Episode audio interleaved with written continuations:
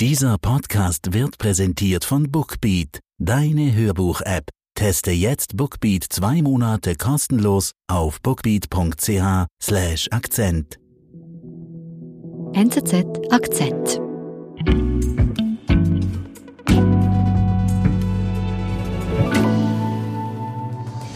Tonight, serious allegations against Twitter. Former Twitter security chief is facing a huge image crisis. And it's being slammed by Twitter ist im Moment in wirklich sehr schwierigen Zeiten. Und zwar ist ein Whistleblower im August an die Medien getreten.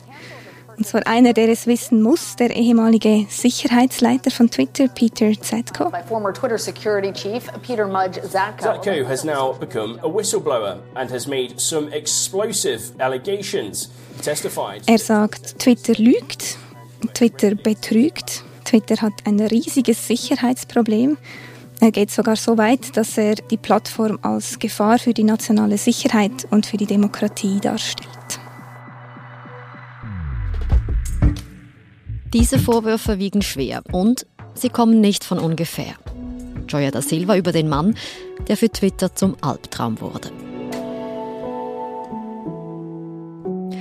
Joya, wer ist denn Peter Setko, der kurz gesagt kritisiert, Twitter hat ein Sicherheitsproblem? Er ist eigentlich einer der ersten Whitehead-Hacker. Das ist eigentlich eine Art ethische, gutartiger Hacker. Was heißt das? Das heißt, er macht eigentlich Firmen auf Sicherheitslücken aufmerksam, indem er sie hackt. Und so hat seine Karriere auch begonnen. Und zwar hat er sich als Ziel gesetzt, dass er das Internet und die, eigentlich die Welt dadurch auch sicherer machen möchte. Okay, kein bescheidenes Ziel. Was macht er denn dafür? Ja, also lustigerweise studiert er erstmal Musik. Okay. er ist ein vielseitiger äh, junger Mann damals. Er hatte aber auch schon als Kind ein großes Interesse an Computer und auch ein Talent für Systeme und man muss sich schon vorstellen, oder das ist die Anfangszeit des Internets, da kommen ähm, die ersten Personal Computer auf und in seinen späten Teenies oder so den frühen 20er tritt er dann einem Hacker-Kollektiv bei, das ist Anfang der 90er Jahre und gibt sich einen Spitznamen, so einen Hacker-Spitznamen. Er nennt sich Mudge. Für was steht der? Ja, das ist so eine Mischung. Also Mud auf Englisch heißt ja eigentlich Schlamm und vielleicht Fudge noch so ein bisschen. Das ist ein Karamellgebäck. Also so eine Mischung aus Schlamm und Karamell vielleicht. Okay. Und was macht er denn in diesem Hacker-Kollektiv? Das ist so eine Gruppe von jungen Männern, die setzen sich eigentlich dafür ein, dass Sicherheitslücken bei großen Firmen entdeckt und verbessert werden. Das tun sie, indem sie natürlich die Firmen einfach hacken. Also wirklich Großbanken, aber auch Microsoft. Und er fordert sie dann jeweils zuerst privat dazu auf, diese Sicherheitslücken zu schließen. Wenn die Firmen dies aber ablehnen, dann macht er die äh, Sicherheitslücken öffentlich. Im Fall von Microsoft hat er dann sogar ein Programm entwickelt, das es allen möglichen Leuten erlaubt, sich in die Microsoft-Accounts von Leuten wie mir und dir einzuwählen. Also, also er macht wirklich auf Sicherheitslücken aufmerksam als Hacker. Genau, und das führt dann auch dazu, dass die ersten Konzerne tatsächlich etwas auf Cybersicherheit geben, dass sie da Teams einstellen und äh, Prozesse entwickeln, um ihre Software sicherer zu machen. We're joined today by the seven members of the Loft uh, Hacker Think Tank in Cambridge, Massachusetts. Er wird dann im Jahr 1998, dann ist er so Mitte 20, wird er vom US-Parlament eingeladen, und zwar vom Senat, als Experte die Situation, die Cybersicherheitssituation einzuschätzen. I'm Mudge. You're Mudge. Mudge, would you like to make a statement? Yes, I would. Thank you very much for having us here. Er wird befragt zu allen möglichen Themen der, der Cybersicherheit. hackers actually bring to the table here in understanding. Man muss sich vorstellen, das ist die Zeit, wo Politik und die Geheimdienste eigentlich so zum ersten Mal merken, dass Cybersicherheit tatsächlich auch ein wichtiges Thema ist, dass sie da genauer hinschauen müssen. If you think that you're an exception to the norm and that you have a secure setup that communicates over the internet, uh, you're probably mistaken. Unter anderem sagt er dann etwas, wofür er sehr berühmt wurde, und zwar, dass er das Internet in 30 Minuten lahmlegen könnte. You uh, think that it, within 30 minutes, the seven of you could uh, make the internet unusable for the entire nation. Is that correct? That's correct. Actually, one of us with just a few packets. Okay, also er warnt die Politiker. Absolut. Er möchte unbedingt, dass sie verstehen, wie groß das Risiko ist für Cyberattacken. Signet, can't talk to Alternet, etc., etc. And keep it down that way as long as we really wanted to. Das ist schon bemerkenswert, dass er als Experte ja hier diese Aussage vor dem Senat macht, 1998. Wie ist es denn weitergegangen danach für ihn? Ja, er wird natürlich jetzt zu einem der berühmtesten Hacker überhaupt, einem der ersten und einem der berühmtesten. Er beginnt auch die Behörden zu beraten zum Thema Cybersicherheit. Das heißt unter anderem die Regierung von Bill Clinton um das Jahr 2000. Und er arbeitet aber auch für die Militärforschungsbehörde, die DARPA. Er ist also sehr gefragt als Cybersicherheitsspezialist. Er merkt aber im Laufe der Jahre, dass sein Ziel eigentlich unerreichbar ist, dass mhm. die Cyberwelt so unsicher gebaut ist und so verwundbar ist, dass es ihn psychisch sehr belastet. Er hat dann so einen Schlüsselmoment, wo er merkt, er könnte jetzt das ganze Finanzsystem lahmlegen oh und darauf entwickelt er auch eine Angststörung. Er nimmt dann Medikamente dagegen. Ähm, mhm. Es äh, braucht ein paar Jahre, um das aufzuarbeiten. Er gibt aber nicht auf. Er verfolgt seine Karriere weiter und geht einfach dorthin, wo er glaubt, er kann den größten Unterschied machen. Unter anderem geht er auch zu Google dann dort. Okay. Und wie ist es dann weitergegangen? Dann kommt das Jahr 2020 und bei Twitter passiert eigentlich einer der größten Hacks der Firmengeschichte. About one of the biggest cyber attacks on the social network. US presidential candidate Joe Biden, Bill Gates, Elon Musk, Kim Kardashian. Hunderte von Konten von Prominenten werden da gehackt, unter anderem auch die Konten von Joe Biden. Former US President Barack Obama and billionaire Elon Musk, among many others. Für Twitter war das ein riesiges Problem, das war extrem peinlich. Es hat sich nämlich herausgestellt, dass die Hacker eigentlich nur drei Personen waren, davon zwei noch minderjährig. Und ähm, der damalige Chef, der Firmengründer von Twitter, Jack Dorsey, holte dann ZK als Sicherheitschef zu Twitter. Wir sind gleich zurück.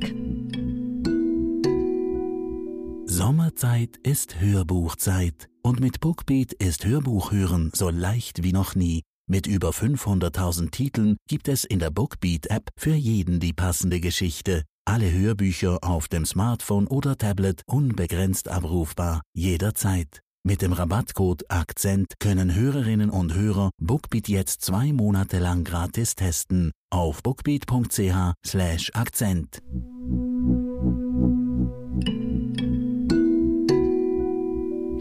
Also nach diesem Schlag ins Gesicht holt sich Twitter eigentlich den bekannten Hacker und Sicherheitsmann Peter Setko zu sich. Was macht er denn bei Twitter? Ja, er versucht in diversen Programmen die Sicherheit zu verbessern, den Datenschutz zu verbessern. Das ist aber nicht ganz einfach. Und zwar muss man sich vorstellen, oder Sicherheit oder Cybersicherheit, das ist, hat auch viel mit Kultur zu tun. Oder das kann man nicht einfach mit einem großen Budget von heute auf morgen beheben, mhm. sondern das sind Strukturen, die über Jahre gewachsen sind und die bei Twitter einfach so verfahren sind, dass die Aufgabe für ZK einfach sehr, sehr schwierig ist. Dazu kommt, dass er auch nicht so viel Zeit hat, weil der damalige CEO, eben Jack Dorsey, der tritt dann zurück. Es gibt einen Wechsel Wechsel. Und der neue Chef von Twitter, der feuert dann Peter Setko im Januar dieses Jahres. Okay, warum denn? Ja, der CEO, der sagt öffentlich, Setko habe einfach keine gute Arbeit geleistet, er sei eine schwache Führungsperson, er sei ineffizient. Aber man weiß eigentlich, dass sich die beiden auch einfach nicht mögen.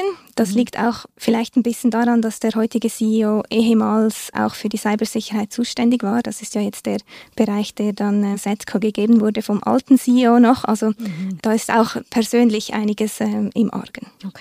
Das war im Januar 2022, dieses Jahr. Genau. Wie ist es dann weitergegangen? Ja, Zetco zieht sich erstmal zurück von Twitter setzt sich aber hin und schreibt ein 80-seitiges Papier mit Beschwerden über die Sicherheitslücken bei Twitter, also alles, was falsch läuft äh, in der IT. Sicherheitsarchitektur von Twitter schlussendlich äh, schreibt er hin und reicht dieses Papier dann an die Behörden ein. Zwar nicht an irgendwelche Behörden, sondern das sind ähm, das amerikanische Justizdepartement, die Wettbewerbsbehörde und die Börsenaufsicht, also sehr gewichtige Behörden, die auch eine Firma anklagen können zum Beispiel. Was sind denn das genau für Vorwürfe, die er jetzt in diesen 80 Seiten publik macht?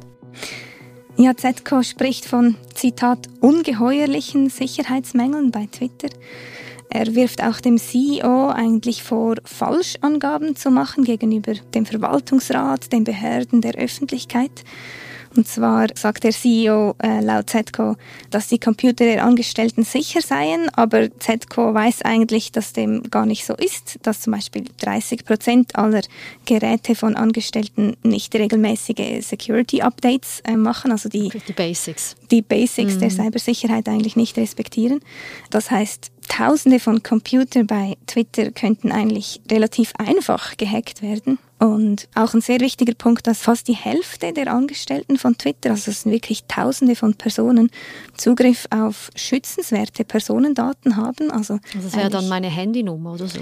Unter anderem, genau, so Zugriff auf deinen Standort, also wirklich sehr, sehr private Daten, die da für fast jedermann in Twitter eigentlich so zugänglich sind. Das genau. klingt jetzt nicht so, als würde Twitter die Sicherheit sehr am Herzen liegen. Das kann man wirklich so sagen. Das ist auch der Hauptvorwurf von ZCO. Es geht aber noch weiter und zwar widmet ZCO ein eigenes Kapitel in dieser Beschwerde dem Thema Bots, also den Fake-Accounts oder den gefälschten Profilen von Personen, die es gar nicht gibt. Mhm. Was ähm, schreibt er darüber? Primär widerspricht er mal einer offiziellen Aussage von Twitter und zwar sagt Twitter immer, es habe nicht mehr als 5% Bots auf der Plattform. ZCO sagt eigentlich, das stimmt sicher nicht. Es gibt deutlich mehr als 5 Prozent. Und das ist ein Problem, weil Bots ja auch viele Falschinformationen verbreitet. Mhm. Das wirft also ein sehr, sehr schlechtes Licht auf Twitter und weil das wird eine Plattform, die erstens mal Probleme hat mit Cybersicherheit und zweitens dann aber auch eine Plattform ist, auf der man gar nicht mehr weiß, wem man jetzt genau trauen kann und wem nicht. Wie ist es denn danach weitergegangen, nachdem diese happigen Vorwürfe an die Öffentlichkeit gekommen sind? Ja, für Twitter ist das jetzt natürlich eine große Krise und Twitter ist ja eigentlich gerade auch schon in einer Krise oder war davor schon in einer. Und zwar streitet Twitter ja schon seit Monaten mit Elon Musk wegen einer Übernahme. Mhm. Musk wollte Twitter ja eigentlich ursprünglich mal kaufen, hat den Kaufvertrag sogar auch schon abgeschlossen, hat dann seine Meinung aber geändert, will jetzt doch nicht mehr. Sein Hauptkritikpunkt ist, dass es mehr Bots gibt auf der Plattform, als Twitter zugibt. Das heißt für Musk auch, dass Twitter erheblich weniger wert wäre, wenn es mehr Bots gibt, weil dann halt auch weniger Leute auf Werbungen klicken und, und dann das gesamte Geschäftsmodell eigentlich wie kleiner ist. Aber es ist sehr interessant. Also er Elon Musk kritisiert dasselbe wie Peter Zetko. Ja, genau. Deshalb ist auch der Anwalt von Elon Musk auf Zetko zugegangen. Zetko soll Musk nun helfen, vom Kaufvertrag zurückzutreten. Und zwar gibt ja Zetko als ehemaliger Mitarbeiter von Twitter und, und auch Experte für Cybersicherheit und, und Bots den Argumenten von Elon Musk auch einfach sehr viel mehr Gewicht. Das heißt also, für Musk ist es ein Vorteil, dass Setco jetzt an die Öffentlichkeit gekommen ist. Kann es also sein, dass es gar kein Zufall ist? Ja, also die Vorwürfe sind ja schon da, dass das ein bisschen abgesprochen ist. ZCO selbst sagt, das habe überhaupt nichts damit zu tun. Sie sagen, er sei total unabhängig von Elon Musk. Aber es ist ja schon auffällig, dass ZCO genau jetzt an die Öffentlichkeit tritt, weil der Prozess zwischen Elon Musk und Twitter findet im Oktober statt, also nächstens. Und was heißt das jetzt für Setco? Ja, Setco sagt eigentlich, dass das die einzige Möglichkeit ist, wie er jetzt Twitter noch sicherer machen kann mit dem Weg an die Öffentlichkeit. Er sagt aber eigentlich auch, schlussendlich verfolgt er einfach sein Ziel, zu dem er mal Ja gesagt hat, nämlich eben die Cybersicherheit zu verbessern bei Twitter. Und schlussendlich geht es ihm damit ja immer auch darum, das Internet und im Größeren ja eigentlich auch die Welt äh, sicherer zu machen. Kann es denn sein, dass Setco tatsächlich etwas nachhaltig verändert? Ja, so ganz genau sehen wir das wahrscheinlich erst in ein paar Jahren. Aber schlussendlich kann es gut sein, dass Twitter jetzt auch einiges verändern muss, dass es vielleicht sogar zu einer Anklage kommt von einer der Behörden und dass sich dann tatsächlich langfristig die Cybersicherheit verbessert.